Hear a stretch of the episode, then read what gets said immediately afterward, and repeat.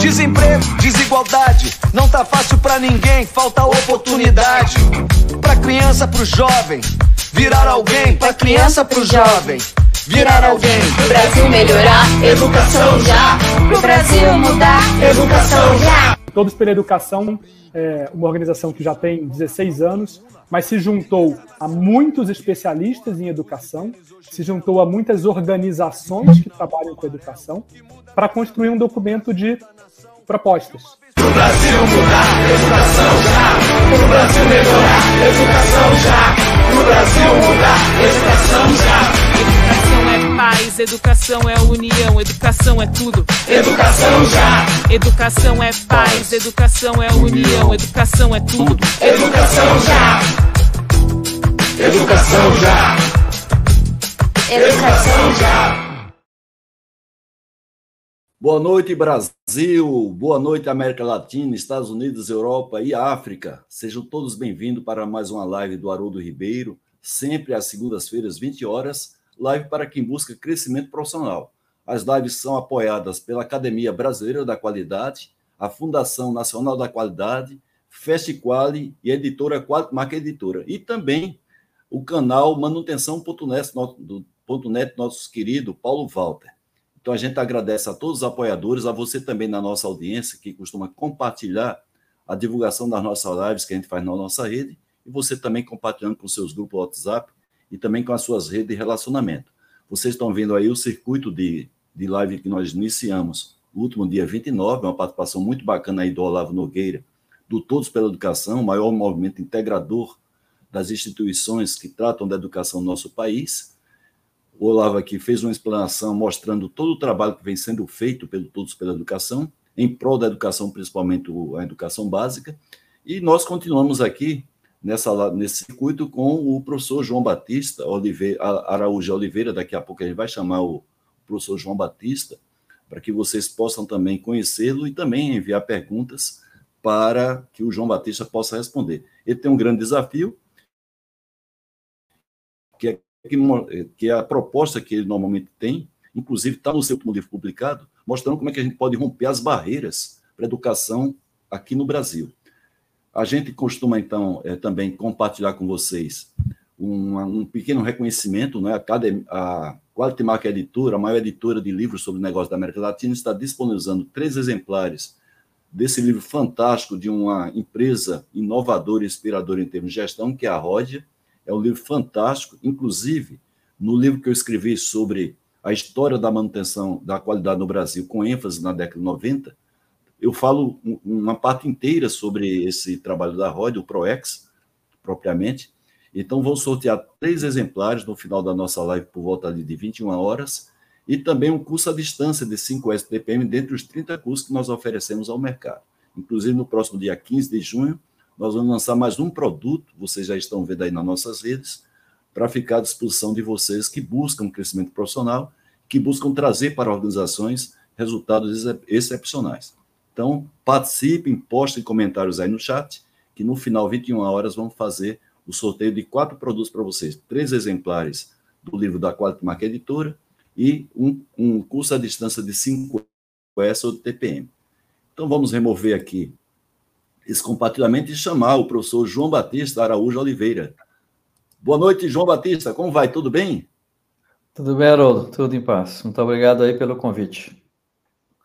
Muito, muito bem, João Batista. A gente que agradece, né? a gente sabe a sua agenda limitada que é. Você fez, atendeu o nosso colega, não é? o, o Cláudio de Moura Castro, por, por quem a gente tem um grande carinho dentro da academia, também você tem um grande carinho por ele. A gente agradece muito essa indicação e essa facilitação feita pelo o Cláudio para que você estivesse aqui presente.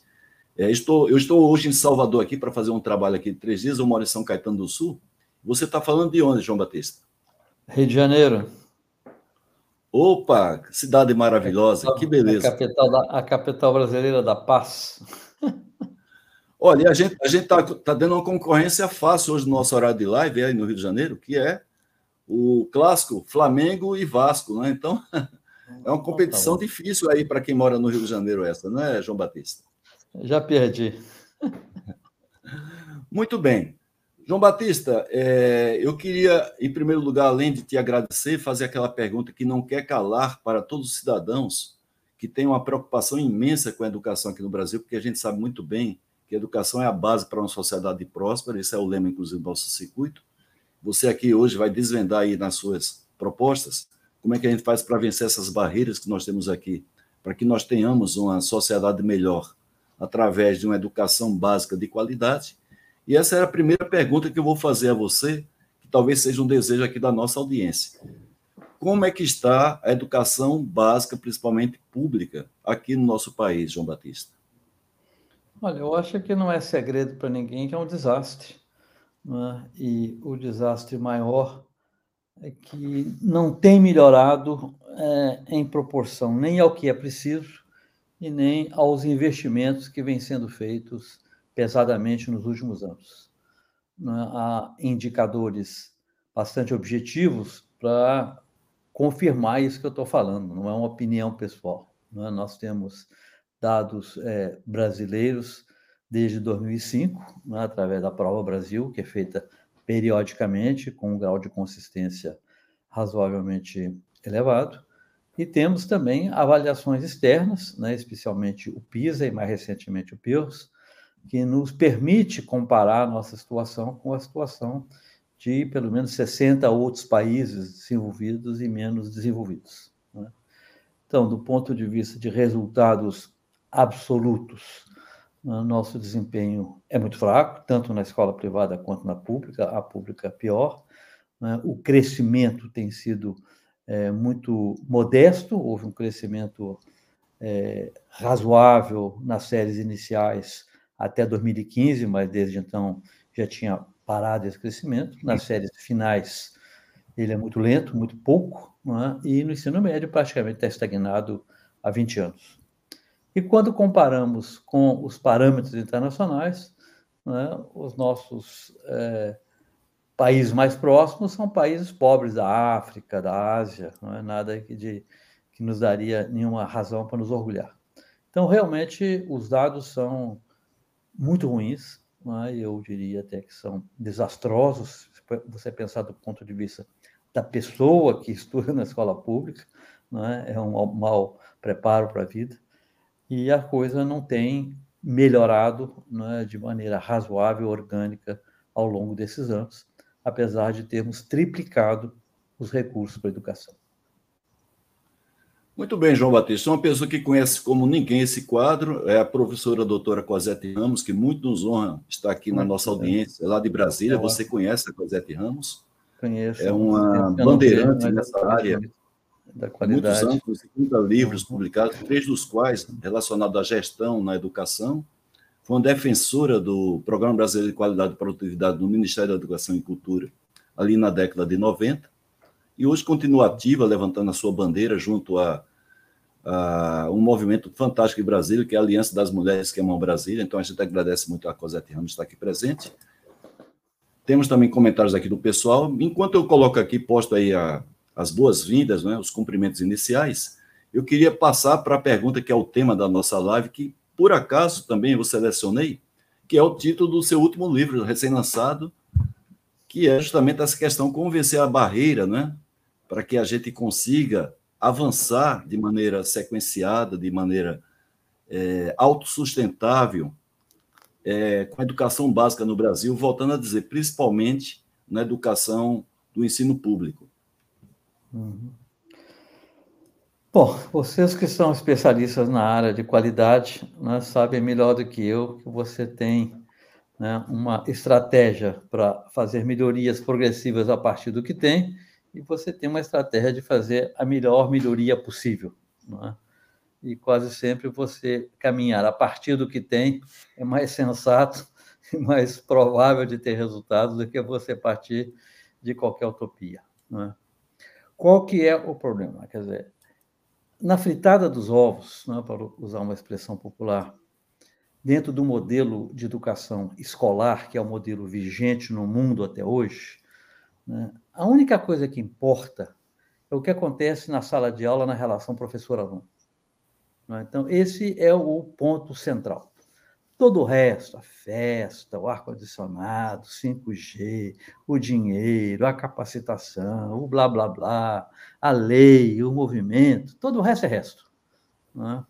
É, da quinta derivada para baixo. Né?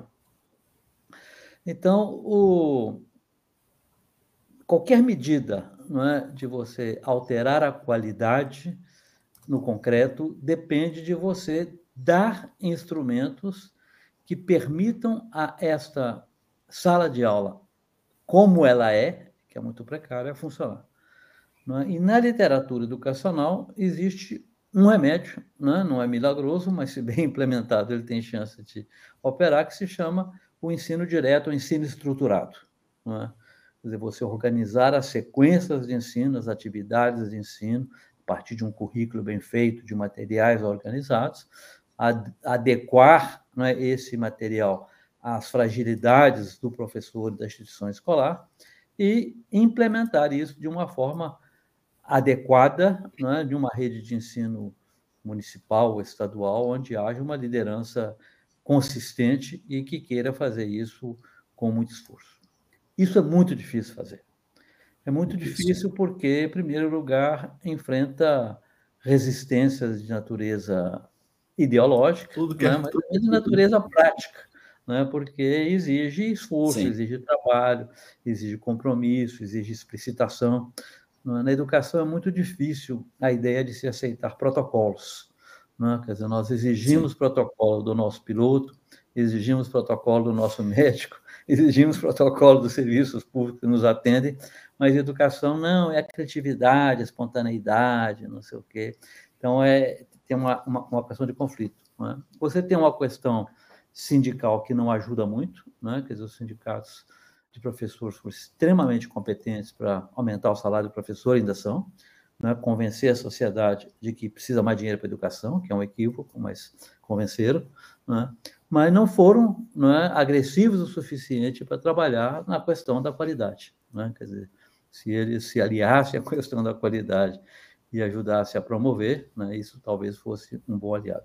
Mas então, no, no, no, na primeira versão né, da, da, de romper as barreiras, a solução conhecida é essa. É um ensino estruturado, organizado e implementado de forma consistente. Alguns municípios brasileiros tem feito isso, o único que tem feito de maneira repetida né, e, digamos, consistente é Sobral, né, por várias razões. Outros têm chegado perto, uns mais, outros menos. Né, mas é, o caso de Teresina é emblemático. A Teresina, Teresina fez um avanço Sim. razoável ao longo da década de, 80, de, de, de 2010 né, e a, até 2020, e agora, depois da pandemia, mudança de governo, no instante, já foi lá para para metade do, do, nível de desempenho do Piauí. É? é? muito fácil destruir algo não é, que não é orgânico, que não é parte da cultura educacional. Sim. Mas é a única coisa que na literatura é, e na experiência empírica pode funcionar. É? é o que a gente tenta fazer no meu é, Agora, a longo prazo, é, voltando é, ao que eu disse antes da questão da carteira do professor do aluno, é? a, a melhoria estável de longo prazo da educação repousa na qualidade do recurso mais importante, que é o professor, né? dentro dessa equação, como eu disse, do modelo Sim. escolar, escolar vigente. Né? E aí que o Brasil tem uma dificuldade gigantesca, né? porque na transição demográfica da década de 70, nós fizemos uma expansão absolutamente gigantesca do sistema educacional, e isso não foi acompanhado né, de uma melhoria e de um cuidado na seleção dos professores. Né. Então, houve uma proletarização da, da, da, da profissão, uma desvalorização, né, e com isso o magistério deixou de atrair pessoas que a gente gostaria que fossem os professores de nossos filhos. Né. E certo. enquanto isso não mudar, não existe qualquer esperança né, de que venhamos a ter uma educação sustentável de qualidade. Professor, hoje eu coloquei, inclusive, postei comentários no nosso grupo da Academia Brasileira da Qualidade. As pessoas até perguntam, né, por, o que é que tem a ver a qualidade com a educação? Tem tudo a ver, não é? Como é que a gente pode almejar uma gestão de qualidade? A gente trabalha na Academia da Qualidade tentando é, fazer com que a cultura da qualidade faça parte da cultura do cidadão brasileiro. E a gente tem a chamada qualidade estrito senso, que é a qualidade raiz, que vem da engenharia da qualidade, mas temos a lato senso, que é a gestão pela qualidade. Né? E como a gente pode fazer uma gestão de qualidade, uma gestão que voltada para excelência, se a gente não tem a base de qualquer coisa, de qualquer sistema, de qualquer processo, de qualquer sociedade, que é a educação, iniciando pela educação básica de qualidade. Se você passa por essa educação básica de qualidade, sem qualidade, você vai pagar muito caro isso aí depois, quando você estiver no ensino profissionalizante, na própria universidade. Temos aí hoje os analfabetos, né, que na prática são analfabetos, porém de determinados diplomas, então, a, a, gente tem uma luta muito grande na academia, a gente sabe da, da importância que tem a educação, principalmente básica, para uma sociedade mais próspera, e essa é a nossa é uma das nossas bandeiras, faz parte da nossa nosso planejamento estratégico, da nossa ancoragem estratégica da academia, e nós acadêmicos colocamos como prioridade máxima para que a gente possa trabalhar nessa gestão, principalmente 23, 24, com esse tema da, da educação com ênfase, evidentemente, na educação básica, como não poderia deixar de ser na educação básica do ensino público. E eu queria saber do senhor, é, foi o comentário que eu fiz num grupo, né? É, se a sociedade, de fato, a sociedade civil, a classe política, a gente está falando aí da classe docente, até dos próprios pais, se eles estão cientes, primeiro, da gravidade né, da situação que nós estamos, da relação que tem esse nível muito fraco de qualidade que a gente tem hoje na educação, deixando de lado a parte ideológica, é, e também da, do seu papel, não é? cada um cidadão, cada um agente de mudança, do seu papel junto à educação para que a gente possa ter uma educação transformadora da sociedade e a gente possa, através da sociedade, ter uma pressão sobre as classes é, de, que tem poder de decisão, né, tanto o poder executivo, legislativo, como também a classe docente, a classe patronal, a classe do sindicato dos trabalhadores, os próprios professores. Então, a ideia é, é a gente ter uma convergência de esforços para colocar isso como uma real prioridade do nosso país. Eu queria saber se o senhor sente realmente da sociedade essa vontade, esse desejo e essa importância dada para essa questão tão crucial e tão importante para a gente retomar a ser, uma sociedade melhor do que nós somos? Olha, eu acho que não. não é? Eu vou qualificar. Vamos começar pela classe média. Né? Classe média, a classe que coloca filhos em escola particular, pode manter. Né? Dizer, quando você olha os resultados né, da, da, classe média brasileira, da escola privada brasileira, no PISA, né? A nossa nota equivale à nota média de um país da OCDE. Ou seja, a nossa elite se compara com a média dos países desenvolvidos. E ninguém está preocupado. Sim. então, eu acho que isso é uma grande evidência de que não há essa preocupação. Não é? e, e, e isso é fácil justificar. Quer dizer, é tão fácil para a elite sobreviver e dar certo, por que, que ela vai se esforçar?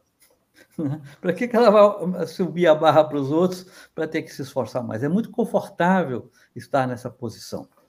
É? é relativamente fácil né, para um sujeito nascido não é, em berço de ouro, que vai para uma escola privada, etc. Tal, entrar na USP, no Unicamp, etc. Dado que ele nasceu, as condições em que ele nasceu, é relativamente fácil. Não, digo que não tem esforço, tem esforço, mas é relativamente fácil porque não tem competição. Né? Quando você olha, por exemplo, a estrutura do, do, do, ensino médio, não é? quem entra, que conclui o ensino médio, né? É, vai filtrando, filtrando, filtrando, fica um pouquinho de gente lá, lá em cima. Né? Então, é uma competição muito desigual. E eu, quer dizer, eu não, eu não sinto que, que haja pressão é, junto às escolas, olha, aperta mais, vamos melhorar o currículo, vamos estudar melhor, vamos focar. Eu não vejo que isso exista no Brasil, pelo contrário, é, é tudo pelo light, pelo leve, por isso, por aquilo. É? Houve uma, uma, uma esperança durante a pandemia, né, no início da pandemia, é, quando as escolas privadas rapidamente colocaram o ensino dentro de casa, né? os professores ficaram expostos aos pais, etc. Né?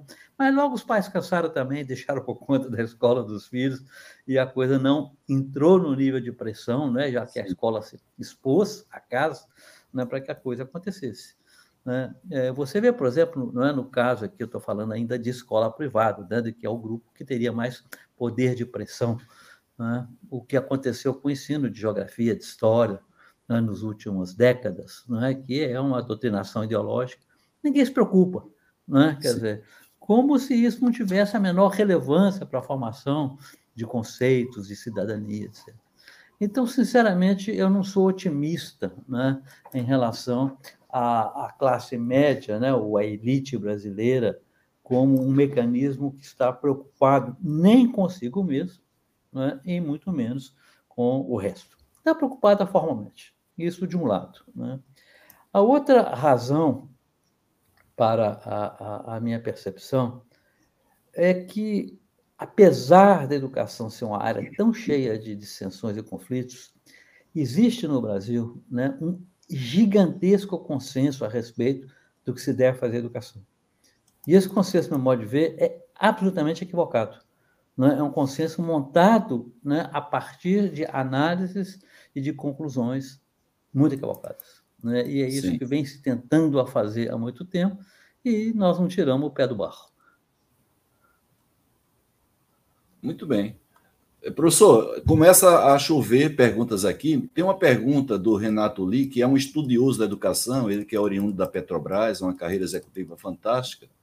Mas o senhor usou uma expressão aí que consta no seu livro, né, inclusive, um ensino organizado e estruturado.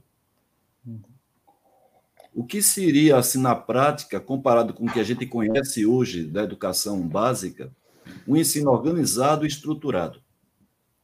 É a pergunta, inclusive, Renato Lee, você que está na nossa audiência, inclusive, é um estudioso da qualidade da, da educação, fez parte do nosso estudo na Academia Brasileira de Qualidade sobre Educação, com a participação de vários especialistas.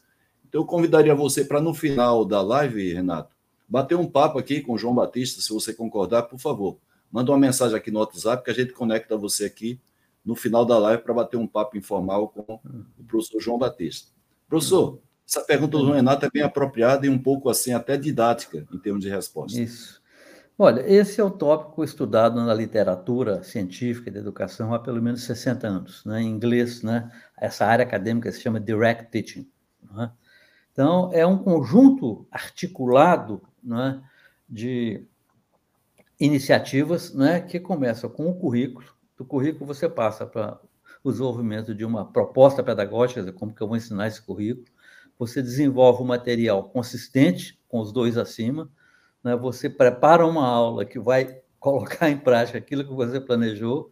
Você faz aquilo que planejou, você avalia aquilo que planejou e você toma as medidas necessárias em função daquilo que aconteceu. O aluno aprendeu, não aprendeu, e como é que você vai recuperar. Então, isso é o chamado ensino direto, né? que eu acho que para quem leciona direito não tem novidade nenhuma. Obviamente, isso tem graus. Né? Dizer, um, um, professor de Singapura, por exemplo, né, para ele dar uma aula, né, ele gasta duas, três, quatro, cinco horas preparando uma aula que ele já deu 20 vezes. Né? No Brasil, Sim. ninguém acha que isso é importante. Não, eu já dei isso 20 vezes, para que, que eu vou preparar? Né? Então, um, um, um, os Estados Unidos têm uma, uma, uma, iniciativa chamada KEEP, né? que eles fazem em, em, em lá uma, uma, série de escolas que eles fazem para comunidades pobres, e nessa iniciativa eles têm uma, uma ênfase muito grande na preparação. Né? E uma das coisas que eles fazem é o seguinte, olha, preparar uma aula é algo que exige muita atenção. Se você vai fazer uma pergunta, você tem que pensar pelo menos as três respostas mais plausíveis que você vai ouvir e ter respostas para essas perguntas antes de entrar na sala, porque na hora que vier as perguntas você não vai ter tempo de preparar e dar a melhor resposta. Certo. Então, preparar a aula, planejar a aula é Sim. algo que exige cuidado. Então, a aula bem dada, né? não é aquele negócio, o que, que nós demonstra? Ah, então, hoje nós vamos dar isso. Não, isso, isso não é ensinar. Não é ensinar é você realmente preparar. E quanto mais treinado você é, mais você precisa de se precaver. Mais você precisa, como Sim. piloto do nosso avião, seguir os procedimentos, as rotinas, rever cada coisa para poder chegar lá. Né? Então, o ensino direto, o ensino estruturado, ele tanto né, se refere ao professor experiente, proficiente, profissional, mas também ele tem uma outra vertente, que é a manualização, né? algo mais próximo do OIM, da, aqui do mundo empresarial. Né? né? Você, você já articular isso em materiais muito estruturados, de forma que aquilo vai ser seguido, não é? desde que haja uma estrutura de supervisão, de, de, de orientação, para que o aluno receba, não é? no mínimo, algo bastante organizado, que tem uma estrutura, uma sequência, uma forma né, e um conjunto de, de, de, orientações metodológicas muito bem feitas. Então, esse seria o conceito, digamos assim, mais estrito e que é o que seria mais aplicável, que é mais aplicável no caso do Brasil, pela fragilidade da ponta. Certo, muito bem. Começam a pipocar perguntas aqui, além do Renato. O Renato, inclusive, aceitou o nosso convite, ele vai estar conosco aqui, nos honrando também com a sua participação. Temos uma colocação aqui, feita aqui no finalzinho, mas eu, eu quero pegar essa colocação feita o nosso querido Milton Zen. Inclusive, a gente aproveita a oportunidade, porque o Milton Zen, ex-executivo na Mercedes-Benz, hoje, dia 5 de, de junho, dia do meio ambiente, e o Milton Zen está fazendo aniversário. Então, a gente aqui em público parabeniza o Milton Zen, deseja ele felicidades, sempre com Deus no comando, não é, Zen? Prazer muito grande ter você aqui, meu amigo. As faculdades perdem cada vez mais espaço devido a não se atualizarem devida, devidamente. Como podem se atualizar rapidamente? Está dando ênfase aí na faculdade, sai um pouquinho aí da nossa, da nossa discussão do ensino básico, mas não deixa de ser também uma preocupação nossa também ter um ensino superior também de qualidade. Né? A gente sabe muito bem que a Universidade Federal aqui no Brasil tem uma qualidade até muito boa, parecida com algumas universidades do mundo, de ponta, né? Mas o Zen, inclusive, coordena curso de pós-graduação na FEI, e ele tem essa preocupação também com a qualidade do ensino nas faculdades. Olha, eu abandonei um pouco o ensino superior, né? o Cláudio ainda continua um pouco mais ligado com isso, o Simões Schwartz. O nosso, o nosso próximo convidado, viu, professor? O nosso próximo convidado é, é nosso amigo comum também, que é o José Francisco, Soares. Soares. Uhum, o Chico uhum, Soares, o professor Chico Soares, vai estar conosco, ele é um pouco uhum. mais especialista nesse tema aí de avaliação também uhum, uhum, do ensino superior e vai estar conosco aí, uhum, Zen. É, é, dizer, é não, o, o, o, você tem diferentes concepções de ensino superior. Né? Dizer, superior não é uma coisa só. Né? Infelizmente, a, a legislação brasileira coloca essa ideia de universidade como sendo a única forma, né? não há salvação fora da universidade, ensino, pesquisa e extensão, e isso é muito desastroso porque não casa, não combina com a realidade. Né? Quer dizer, você tem espaço para diferentes instituições de ensino superior, diferentes qualidades né, no ensino superior, dependendo, né, é, se fosse possível, né, a legislação brasileira não ajuda muito, você tem uma diversificação, né, quer dizer, escolas profissionais de nível superior, semiprofissionais, cursos de curta duração, de média duração. Quer dizer, existe uma gama possível de possibilidades para o ensino superior que a legislação brasileira torpedeia, porque todo mundo tem que ser doutor, porque todo professor Sim. tem que ser doutor ou mestre, e aí você tem que fazer um, um punhado de faz de conta para poder atender a legislação, né? e um punhado de um esforço gigantesco para ver se metade dos alunos chega no final do curso. Né? Então, é, é e, quer dizer, começa da matéria-prima, dizer, o que vem da, da, da, do ensino médio já é fraco, né? e as faculdades têm que fazer um esforço enorme de recuperar um pouco a base dessas pessoas. Né? E essa falta de, de, flexibilidade que existe né, é, nas faculdades, eu acho que dificulta. Né? Quando eu vejo, por exemplo, o que aconteceu na Europa há uns poucos, 20 e poucos anos, né, do, desse acerto de Bolonha, quer dizer, você reconfigurou a, a, graduação, os primeiros anos, como uma educação geral mais ampla, um pouco na, na, na ideia original dos colleges eh, norte-americanos, né? e a, a especialização passa a ser na, na, na pós-graduação, né? que é um modelo que eu acho que é interessante para uma sociedade industrial pós-industrial. Acho que há, há modelos diferentes. Né? Mas, quer dizer, o ensino superior sofre né, essas, essas consequências da, da legislação, que amarra as consequências da, da matéria-prima que ela consegue adquirir, né? E essa Sim. ilusão brasileira né, de que todo mundo tem que ser doutor. E na prática, o que, é que acontece? Quando você olha os dados do mercado de trabalho, né, a pessoa que entra no ensino superior e não, e não completa, Sim. ela ganha menos do que quem fez o ensino médio técnico. Isso é verdade. Ou seja, você verdade. tem não apenas uma punição salarial para o resto da vida, como você ainda fica com a dívida do crédito educativo.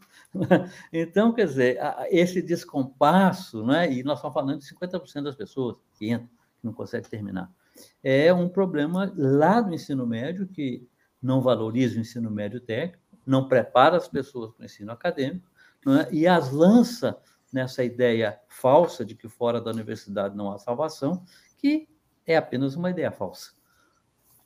Muito bem. Nosso colega da BQ, Basil Dagnino, está falando aí pertinho de você no Rio de Janeiro, cidade maravilhosa, né?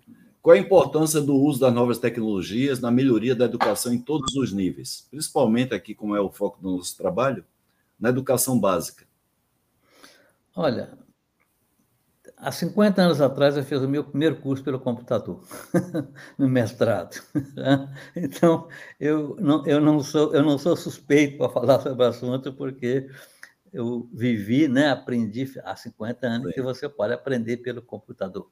Eu né, trabalhei muito tempo com tecnologias educacionais, educação pela televisão, etc. Então, já fui mais, mais chegado a essa área do que sou hoje, né, mas sou bastante insuspeito para falar.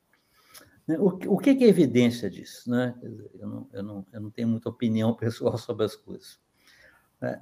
eu vou voltar ao que já falei. Dado o modelo prevalente de escola que nós temos, nós podemos ter outras maneiras de ensinar, mas dado o modelo de escola, né, as tecnologias, tais como elas existem hoje, em geral não fazem muita diferença. Muito você bem. tem um professor bom, você tem um professor bom, dificilmente a tecnologia vai ser melhor do que ele. É? Então, certo. quando você olha no mundo inteiro, as melhores escolas, o melhor sistema não usa nada porque tem professor bom. É? Muito bem. Então, ele pode, ela, ela pode fazer um bem quando você tem professores deficientes, desde que aquilo seja usado de maneira adequada. Mas, às vezes, quase sempre o professor deficiente está dentro de uma estrutura organizacional também deficiente, que não Sim. implementa a tecnologia de maneira adequada. Né? É, a longo prazo, é óbvio que todas as tecnologias entram na escola. Né? Fala assim, não, nada não, tudo entra e tudo fica. Mas não entra da maneira como a gente achava que ia entrar. Não é? Quer dizer, quando você olha, ah, a sala de aula hoje é igual do século XVIII. Não é. A sala do século XVIII era uma sala fria, sem janela, com vento, com a cadeira desconfortável. E olhe lá se tivesse um quadro negro. Né? Hoje a sala de aula, né, até nos piores lugares, tem um punhado de outros recursos. A escola tem merenda, a escola tem pátio, a escola tem recreio, o professor tem isso. As tecnologias, as inovações vão entrando. Só que elas levam tempo para entrar. Né? E muitas vezes, nesse processo de entrar, são distorcidas, não levam ao nível de eficiência que se esperava, etc. Isso são fundamentais, quer dizer, sem inovação, Sim. pela tecnologia ou sem a tecnologia, você não, não avança. Não é? Agora, certo. o problema da tecnologia na educação, que não é só na educação, é um problema da estrutura organizacional dentro da qual você vai colocar ou não a tecnologia. Porque se você não né, pudesse abrir mão do salário do professor, do salário de aula, etc., como pode no EAD, a tecnologia tem um impacto violento no ensino superior. E teve. Né? E comprova que, olha, um curso bem feito, com alunos motivados, consistentes, tem resultados muito bons ou fabulosos e com eficiência muito maior, né? com a relação de custo-benefício muito boa. Mas, dado o modelo institucional da educação, não é? estruturalmente, a introdução de qualquer tecnologia, primeiro, é sempre um custo a mais, porque você não Sim. pode fazer a equação de reduzir a sua eficiência operacional, é? e ela entra como estorvo. É? Quer dizer, eu tenho no meu instituto programa software, etc., a gente vê como é que é a dificuldade de você fazer operacional isso na sala de aula. Pega o computador, leva para a sala, pega o aluno, leva para a sala do computador. Dizer, isso cria tanto transtorno na estrutura organizacional da escola, que na segunda, terceira, quarta semana as pessoas deixam isso para lá. Né? Isso dá muito trabalho, dá muita bagunça no corredor. Então, a, a, a, as coisas não combinam muito bem né, com esse modelo formal é, que nós temos, o modelo predominante da escola. É? Então, para que a tecnologia tivesse maior impacto, seria importante outros tipos de mudanças. Isso me lembra muito bem, João Batista. Eu trabalho com dando consultoria em 5S, né, que é um programa japonês de hum. comportamento básico das pessoas, e a gente tem hoje a indústria 4.0 adentrando as organizações já com alguma coisa de inteligência artificial. E quando a gente visita as áreas da empresa, a gente vê a, as coisas muito básicas assim acontecendo, desperdício, desorganização, sujeira, a falta de propriedade das pessoas, a falta de autodisciplina para coisas básicas, desde responder o um e-mail, a deixar uma copa, um banheiro limpo e assim por diante. Então, isso lembra muito empresas que estão aí com foco em modernização e tecnologia, e o básico, que é o básico do básico, a coisa continua. Não, não varrer o chão, né? É, exatamente. É, exatamente. É por ali, às vezes, que a gente chama a expressão aí, a coisa escorre pelo ladrão, né? Ladrão no bom sentido aí, né? A Cosete Ramos, ela pergunta aqui, é, com relação, João, até quando as faculdades continuarão oferecendo péssima formação de professores? Que pedagogia é esta ensinada aí nas, nas faculdades em relação à formação dos professores? Olá, Cosete, meu abraço aí, muitos anos que a gente não se vê. Olha, essa pergunta é muito é muito trágica para responder, né? Porque você tem dois graves problemas embutidos na pergunta. Né?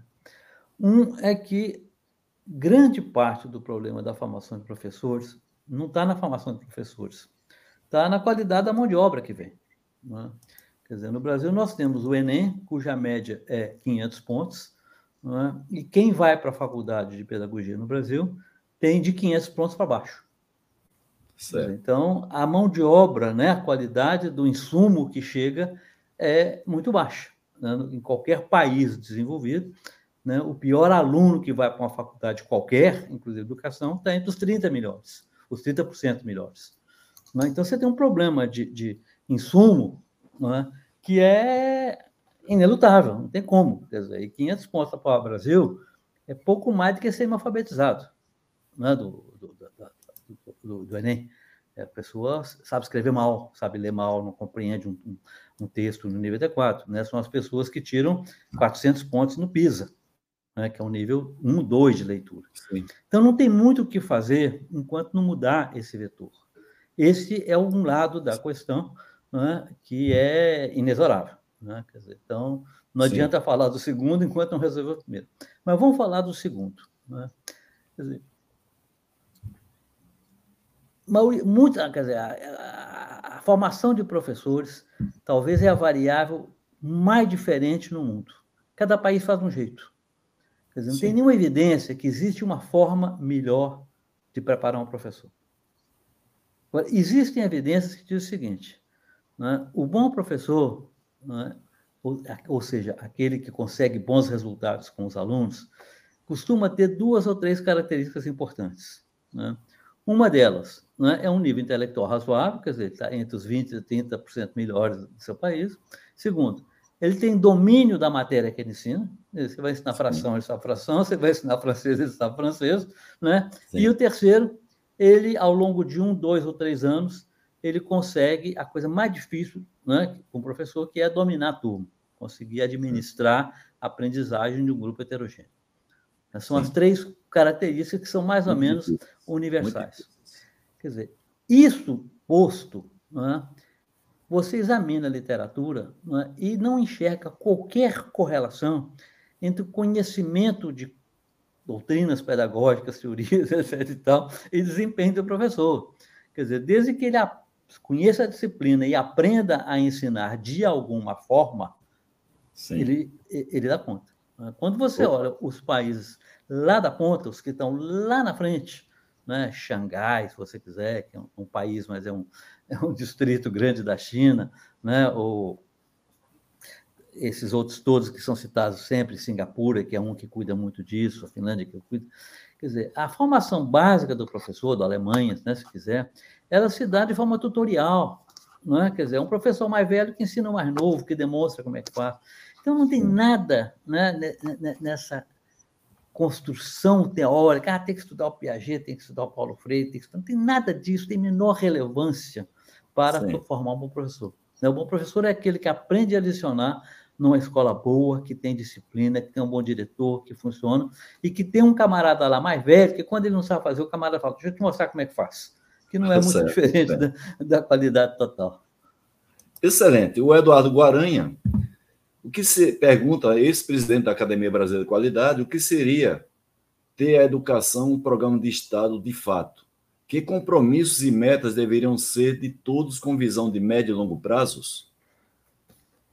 Olha, eu, infelizmente, ou felizmente, não, não, não acho que essas coisas são, são por aí. Né? Dizer, eu acho que um, um, o Brasil tem centenas de leis educacionais. Né? Cada município tem pelo menos 30, cada estado tem pelo menos 50, o governo federal tem 200 e tantos, né? sem contar resoluções, etc.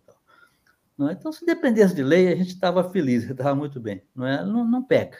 Né? A lei não tem a ver com a realidade, não, não acho que é por aí. Não é? É, e na outra ponta, quer dizer, como é que, como é que opera uma escola? É sabido. qualquer um que quiser monta uma escola, opera e vai muito bem, não, não tem nenhum segredo. Né? Por que, que, a gente não consegue fazer isso é, de maneira sistêmica? Né? Porque as estruturas né, social de pressão né, não, não cobram isso da sociedade. Né? Não há uma cobrança, não, é? não há. Não é? As Sim. grandes empresas, o que, é que fazem? Elas pagam muito mais, pegam os melhores, os alunos se viram. Né? Não Sim. estão preocupadas com o que vai fazer o resto. Né? Mesmo as empresas que, que pega a empresa privada que financia educação, eles financiam com besteira, não olha resultado, nunca viram nenhuma avaliação do que fazem. Não é? é tudo que chama de belezura, boniteza, né? para dizer que está fazendo, mas não tem, não tem compromisso com o resultado nenhum. Né? Aí, então, aí pegando, o... só interrompendo um pouquinho, pegando já carona nessa sua resposta para complementar, o Cláudio Pessoa diz assim: o governo, você acha que está preocupado? Quando ele fala de governo, sempre a gente pensa o governo federal, né? Principalmente através do MEC, mas a gente tem os governos estaduais que têm a sua responsabilidade com relação ao ensino público, principalmente, e temos também os governos municipais. Então, não sei é. quando, se o Cláudio fala que governo ele está se referindo somente ao governo federal, mas eu ampliaria a pergunta, é, João Batista, para os governos de maneira geral, os executivos, tanto federal, estadual e municipal. Olha, eu vou, eu vou dar uma resposta concreta. Vamos pegar esse caso do, do embrólio aí do ensino médio. Né? Em 1900, 2017 fizeram uma reforma, né? e deram um prazo de X anos para implementar. Né? acabamos de terminar um mandato de governo estadual e inaugurar um novo mandato de governos estaduais e federal. Sim. Aí vem o punhado de governos estaduais, inclusive que foram que são repetentes, quer dizer, foram reeleitos, reclamar do governo federal de uma lei que estava na mão deles implementar.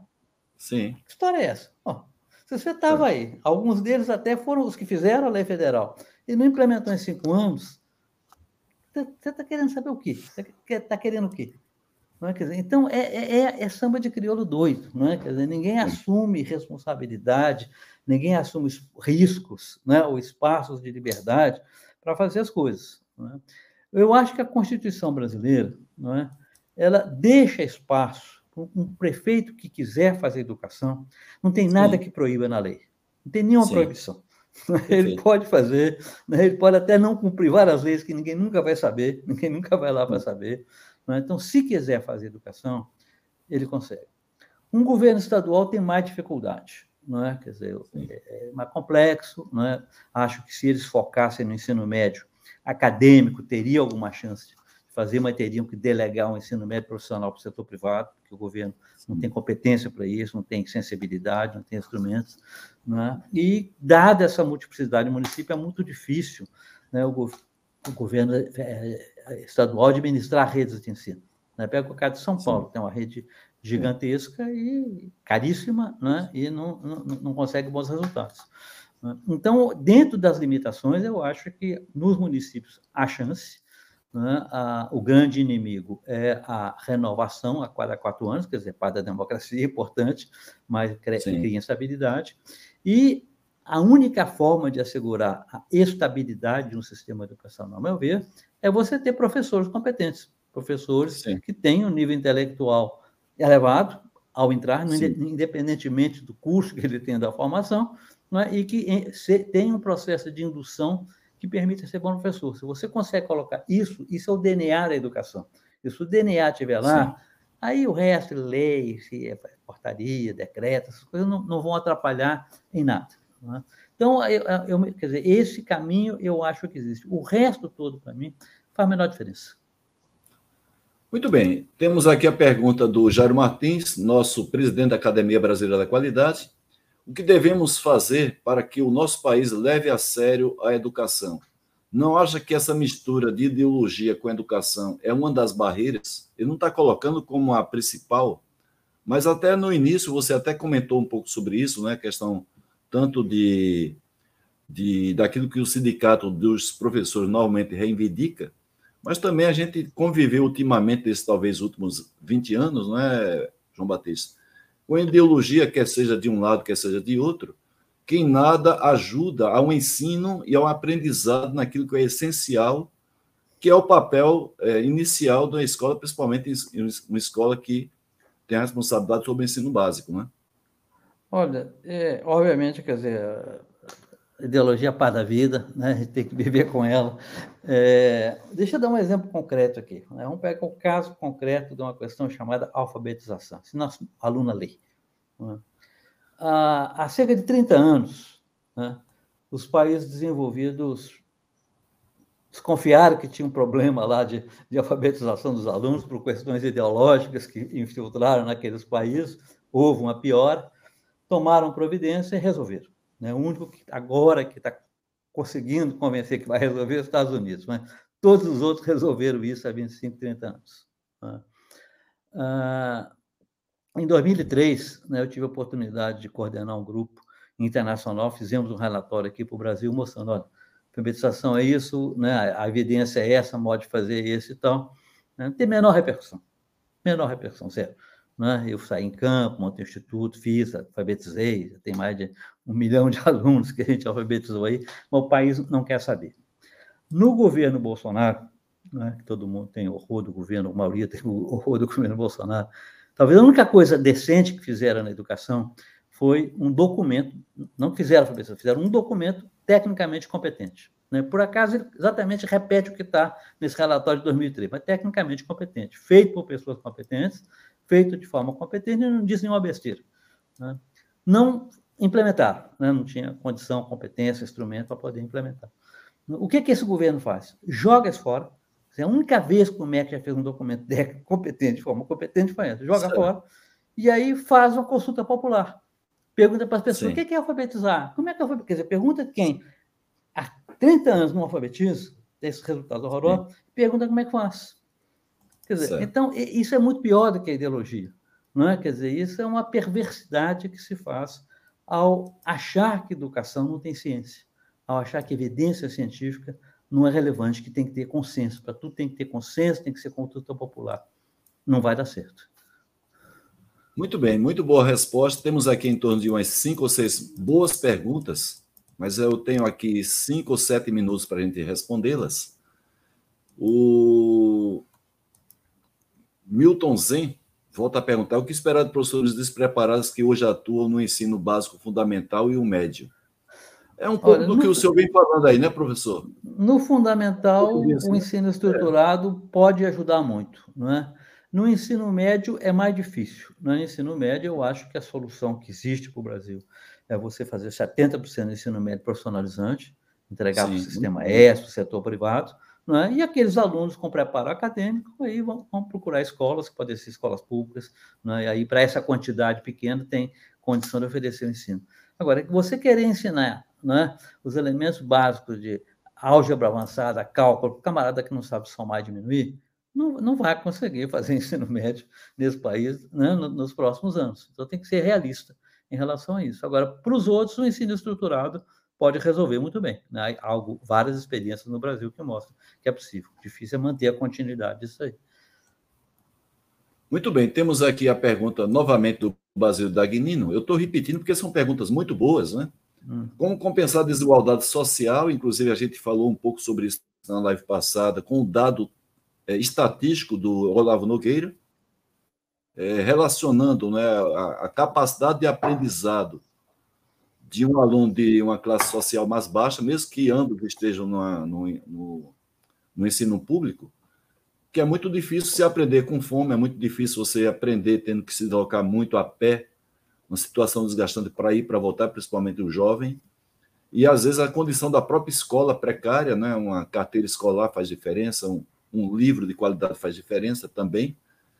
E o Dagnino tem essa preocupação, que inclusive, viu, professor, é uma preocupação nossa também da academia. A gente tem grupos técnicos que são coordenados por pessoas especialistas na questão da desigualdade social, comparando a situação nossa com outros países do mundo.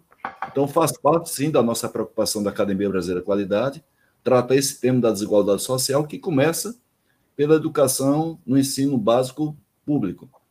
Então, ele pergunta aqui: como compensar a desigualdade social para que a diferença entre os indicadores de desempenho entre as classes sociais sejam minimizados? Olha, a resposta é simples: é fazer direito, educação séria para todo mundo. Né?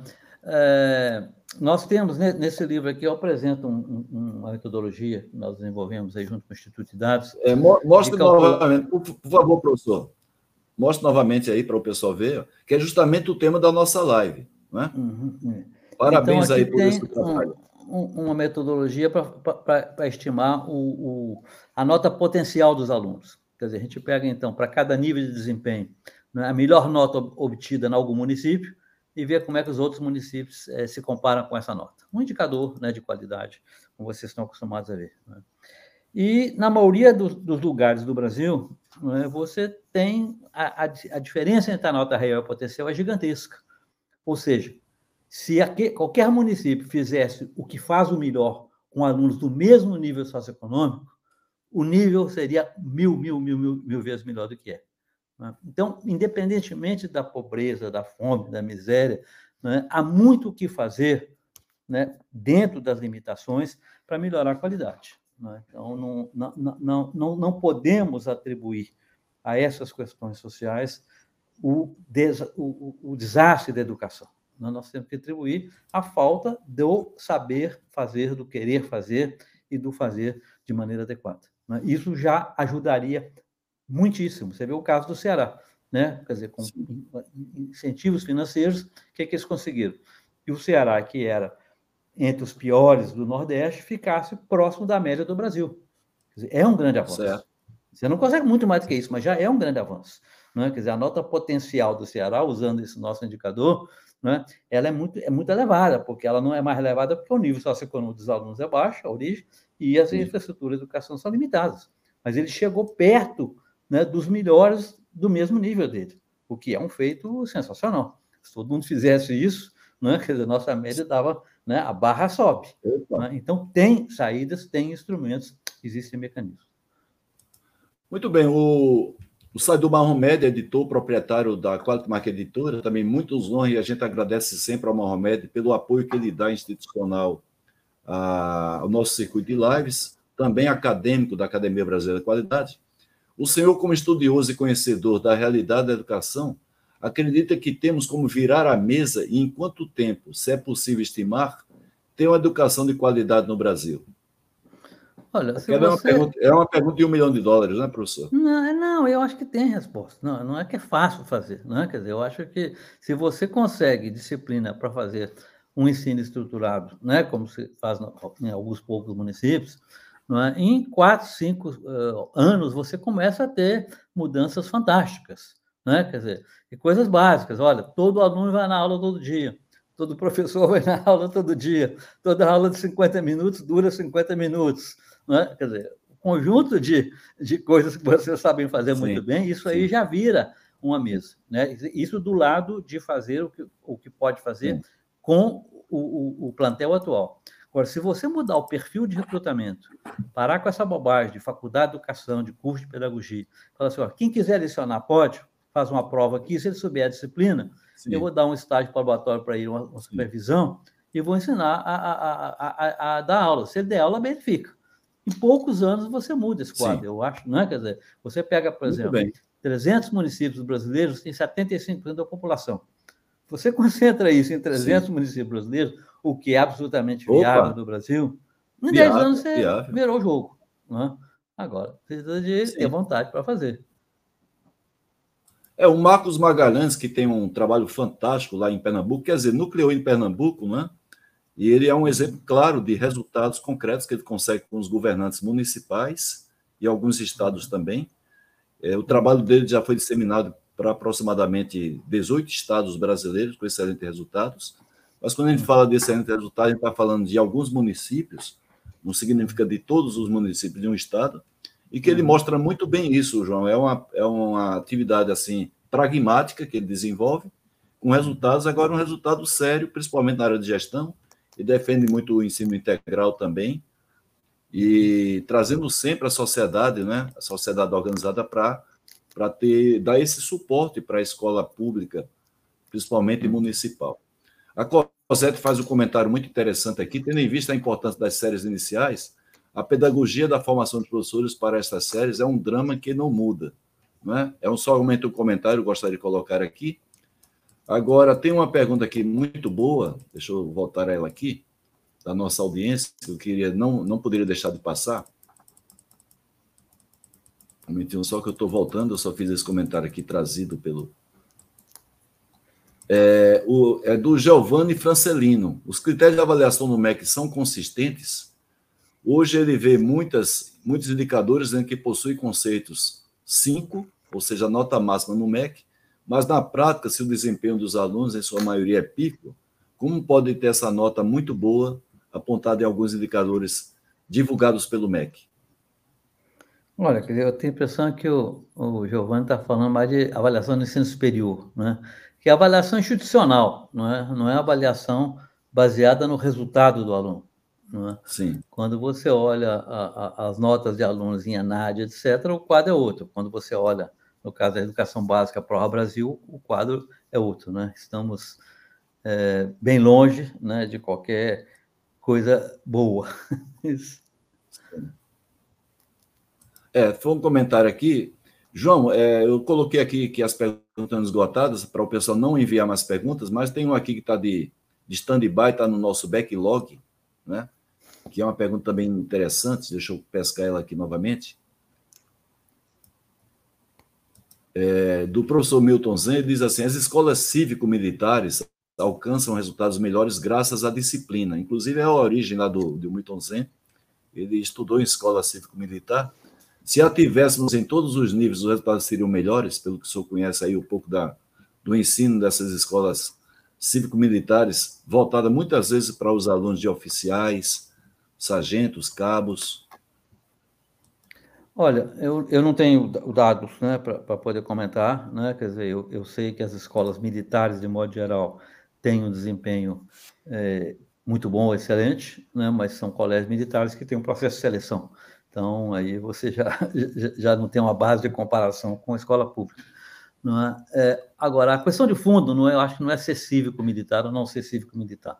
É ser uma escola com E maiúsculo ou ser uma escola que não tem o E maiúsculo. Dizer, uma escola que é escola é, tem tudo que uma escola cívico-militar também deve ter. Não é? Que é decência, que é o professor que está lá, que tem horário, que tem cumprimento de deveres, que tem respeito, que tem disciplina, que tem ordem, que tem dever de casa. Então, quer dizer, o, o, o ingrediente é da escola, o fato de ser militar ou não militar, não é importante. Agora, a palavra cívico não é importante. Quer dizer, a escola tem que ter uma cultura social, uma cultura cívica, seja ela militar ou não, né? porque ela é feita para formar cidadão. Não é? Quer dizer, Sim. o civismo tem que ser uma questão fundamental. Né? Uma das, né, no meu eu trabalho com vários municípios, dizer, uma das coisas mais, mais difíceis que tem é fazer o pessoal da educação entender a importância da frequência escolar. Né? Eu digo o seguinte: olha, se, se uma das funções da escola é preparar o indivíduo para o mundo do trabalho, no mundo do trabalho, quem não vai trabalhar ou quem chega atrasado não tem emprego. Certo, muito bem. e isso se cria com hábito. Quer dizer, se a escola não faz isso, ela não está fazendo uma parte essencial da sua função de formar cidadão. Porque não tem Sim. cidadão que não, que não trabalha, isso não, não vai ser cidadão, porque não vai contribuir para a sociedade, Sim. o cidadão que contribui. Então, o aspecto de civismo, o aspecto de preparação do cidadão, tem que ser próprio de todas as escolas. Né? Muito Isso bem, no Brasil é parabéns. é desleixado. É, João, são 21 horas arredondadas aqui. Eu vou fazer, enquanto você toma água, o nosso sorteio, né? Só lembrando para o pessoal, nós vamos sortear três exemplares desse livro fantástico sobre a história de gestão da Ródia, uma empresa inovadora, tanto em termos de produtos como gestão. São três exemplares. Vamos sortear também um dos livros, um dos cursos que são oferecidos à distância 5S ou TPM. Lembrando que no dia 15 de junho, agora às 20 horas, nós vamos fazer uma live para lançar um produto que leva as empresas a atingirem resultados excepcionais. Então, vocês, por favor, já se agendem para o dia 15 é, de junho, 20 horas. Então, vamos sortear hoje um, um curso à distância 5S ou TPM. Então, vamos descompartilhar aqui para compartilhar o aplicativo que nós utilizamos, que é do próprio StreamYard. Então, vamos fazer os quatro sorteios e a gente é, já deseja boa, boa sorte a todos. Vamos lá, então. Vamos para o primeiro ou primeira sorteada da noite. Livro sobre a história de gestão da Ródia, que hoje é a Solvay. A MC, MC Luquinha. É, talvez seja o Luca, não é? MC Luquinha deve ser vocês, por favor, enviem o endereço completo para pdca@terra.com.br. Endereço completo. Rosálvaro Ribeiro Filho, parabéns, Rosálvaro. Endereço completo, pdca.terra.br. Agora, o último exemplar do livro sobre a Ródia, também um best-seller da casa da Quality Mark Editora, vai para Jurandir dos Santos. Então, fique esperando até amanhã, terça-feira, dia 6, às 24 horas, né?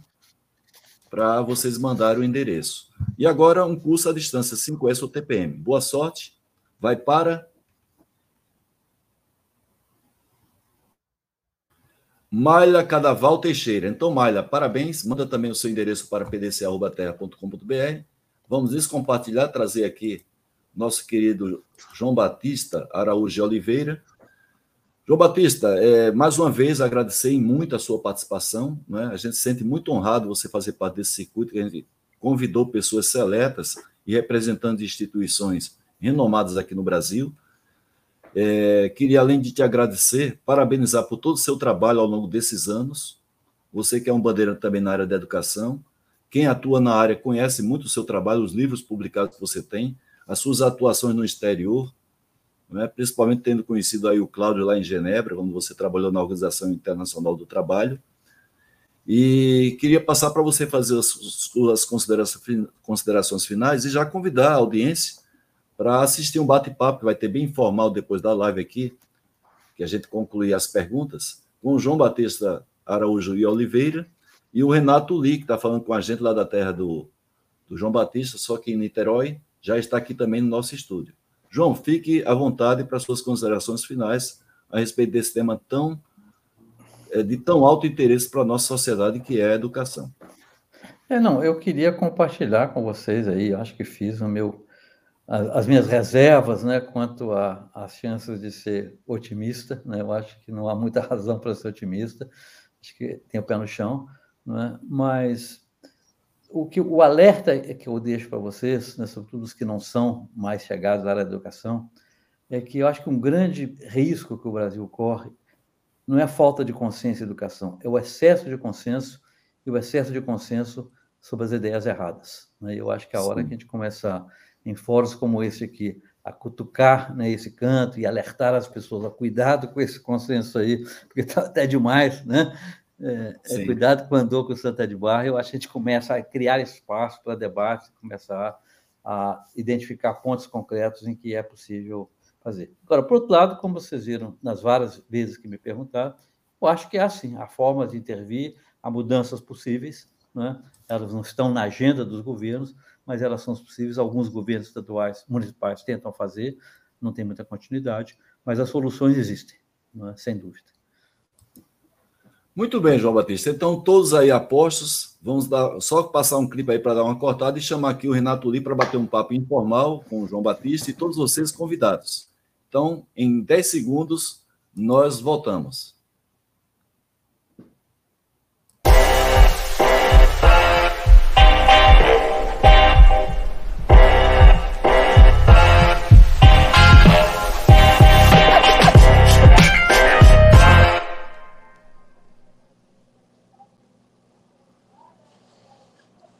Boa noite, Renato Lee. Como vai? Tudo bem? Opa, boa noite, Haroldo. Boa noite, professor João Batista. Boa noite, Prazer Renato. estar aqui com vocês.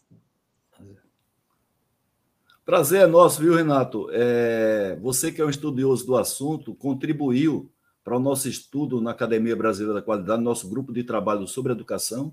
Estivemos juntos, inclusive eu, você, o nosso presidente, Jário Martins, vendo o lançamento do documento Educação Já, em maio do ano passado, no Ibirapuera, e lá a gente pôde verificar assim, uma visão até otimista com relação aos rumos da educação, principalmente da educação básica no Brasil, e é um prazer ter aqui você de volta, você sempre está na nossa audiência e é um estudioso da educação, por isso eu fiz o convite para você aqui bater um papo com o João Batista, perguntando o que você achou aí das colocações feitas pelo, tanto pelo João Batista como também pela própria audiência.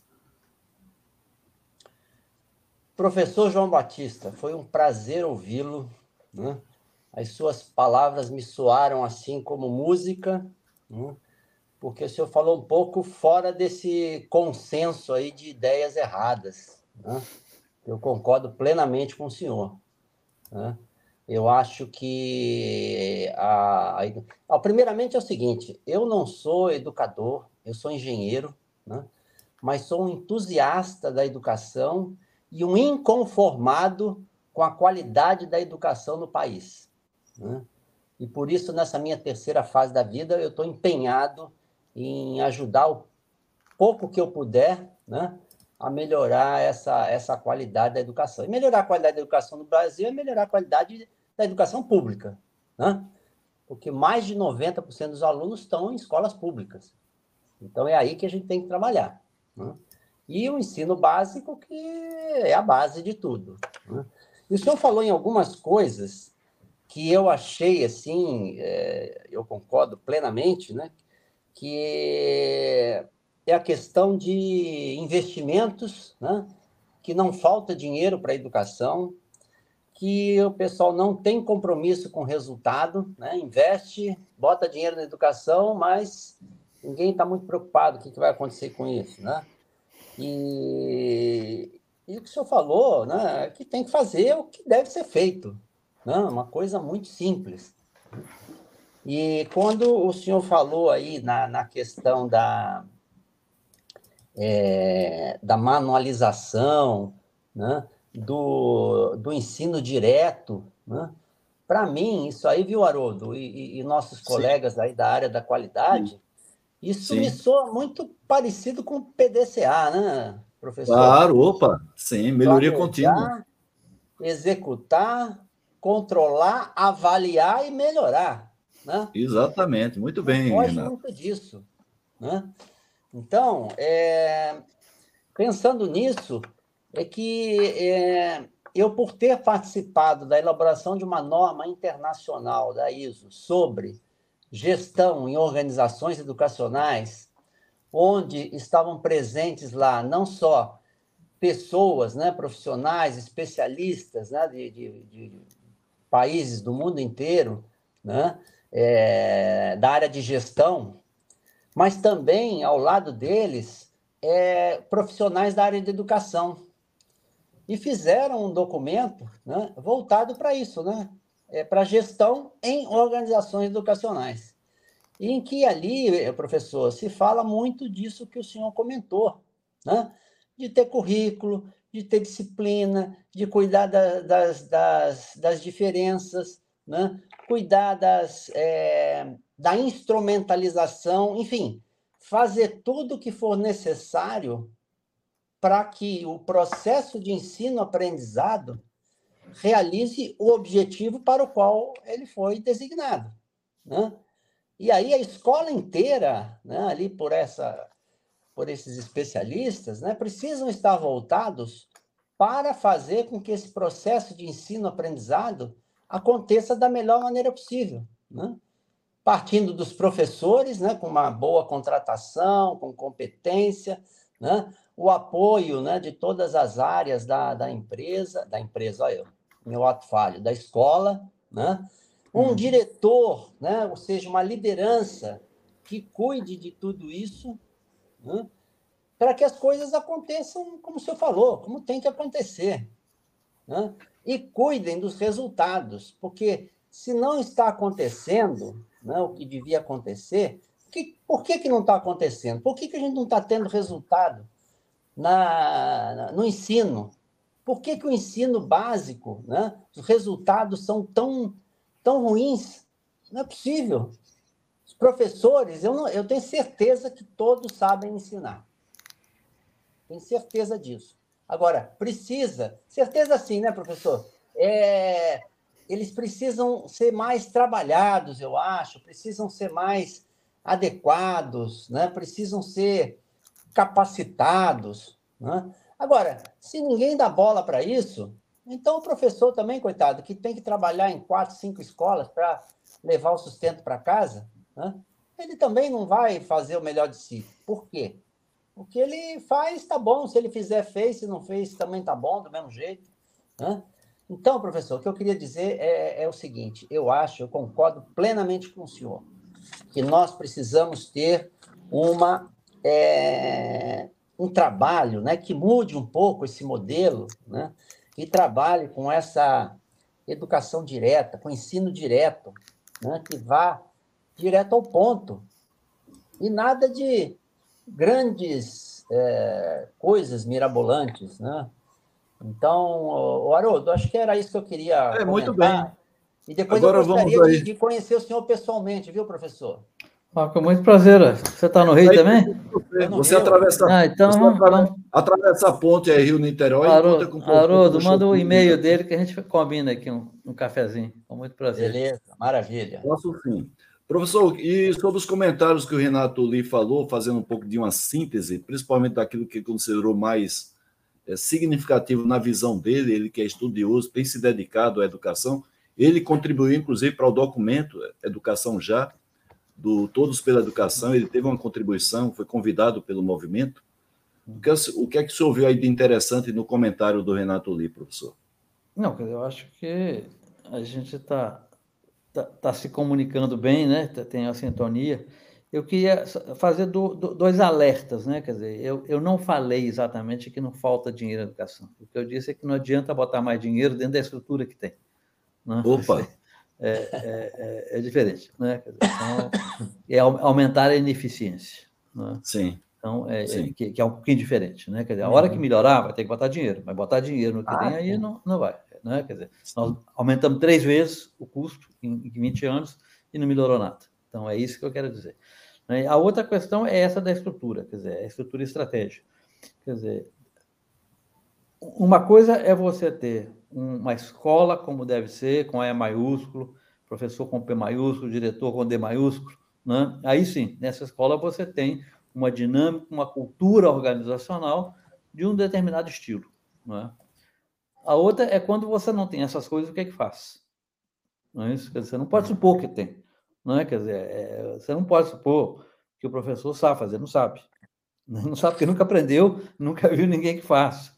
É? Então, você tem que diferentes níveis de estruturação, de intervenção, dependendo do estágio que está. Né? Se é, tem que limpar o chão, então primeiro vamos limpar o chão, depois arrumar as outras coisas, uma coisa de cada vez. Então, tem estratégias diferentes para, para situações diferentes. E o grosso da situação da escola no Brasil é no nível mais baixo que tiver. Né? Mas, no, no mais, eu acho que a gente está se comunicando. Espero ter contribuído aí para a reflexão de vocês.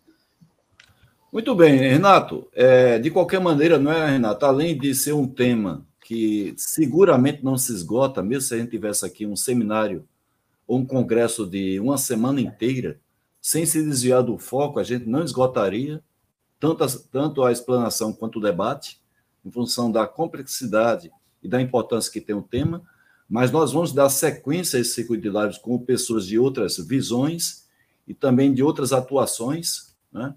Nós vamos ter aqui na próxima live uma pessoa que é especialista em avaliação da qualidade do ensino, que é o professor José Francisco Soares, Chico Soares, professor Chico Soares, muito famoso. Ele vai estar aqui conosco compartilhando toda a sua experiência no próximo dia 12, todos vocês convidados. Eu queria é, agradecer a você, representando aí a nossa audiência, que a, a, a, nossa audiência continua aqui presente, vendo esse debate nosso, esse nosso bate-papo informal. São pessoas comprometidas com a educação, Fiz essa chamada, professor, na live, disse: olha, A live é para quem realmente, botei um é realmente em letras garrafais, além de dizer se compromete com a educação. E o Renato é um exemplo disso, como vários outros que estão aqui presentes ainda, né, colocando suas opiniões, então a gente agradece muito. Eu queria passar, portanto, para que o Renato e no final o João Batista fizesse as, as, os seus agradecimentos e considerações finais, para a gente, portanto, se despedir da nossa querida e qualificada audiência. Renato. Bom, é, primeiro, Haroldo, eu queria agradecer você e parabenizar pelo seu esforço, né, por essa tua é, jornada né, de disseminação de conhecimento, né, trazendo pessoas de altíssimo nível para discutir questões é, capitais para o país, né, como é a educação, né, e agradecer também ao, ao professor que aqui esteve está ainda a nos abrilhantar aí com, a seu, com o seu conhecimento, com a sua experiência, né? É, nesse tema tão complexo, né? mas ao mesmo tempo que exige soluções não tão complexas. Né? É, o senhor falou uma palavra aí na sua fala, né? que, que precisa muito é de uma vontade, né? uma vontade política, talvez, de fazer acontecer né? o que tem que acontecer. Né? Então, é isso que eu, que eu gostaria de, de pontuar agora no final e agradecer mais uma vez a oportunidade de estar aqui com, com vocês. Uma boa noite a todos. Professor João, uma boa noite para o senhor, mais uma vez obrigado, e por favor, fique à vontade para se despedir da nossa audiência. Muito obrigado aí a todos pelas perguntas, pelo interesse, pela participação. Eu falo, eu também faço, né? então tem lá o site do Instituto Alfabeto, se quiser conhecer as coisas que a gente faz. E agradeço aqui, o Haroldo vai me mandar o e-mail do Renato para a gente se encontrar. Tá. Mais uma vez também parabenizando, porque o professor fundou o Instituto Alfa e Beta, um Instituto fantástico, está lá no site, só é você procurar Alfa e Beta, você vai ver o trabalho fantástico. O lançamento do novo livro do professor, a gente parabeniza, não somente por ter escrito, mas essa vontade de compartilhar conosco. Seguramente é um livro que contribui para a nossa sociedade. É, é, o título do livro é justamente o tema da nossa live, a gente convida todos vocês para conhecer o excelente trabalho do professor João Batista. Então, nos despedindo da nossa querida audiência, desejando boa noite e mais uma vez agradecendo a todas as pessoas que nas redes enviaram as felicitações pelo meu, pelo meu aniversário no dia, no dia de ontem, dia 4 de junho. Então, agradecer aqui em público a todos. É impossível, a rede em mim é muito grande, felizmente, mas agradecer em público para todos aqueles que carinhosamente enviaram os votos e felicidades para mim. Que Deus abençoe a cada um de vocês.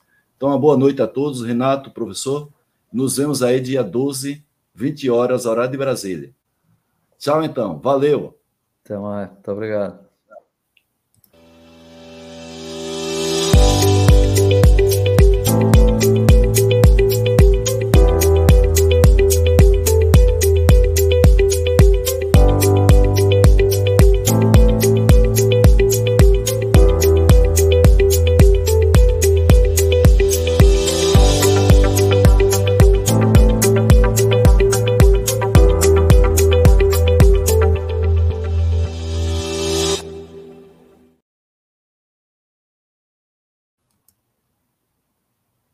Boa noite, gente. Fiquem sempre com Deus na vida de vocês. Fui.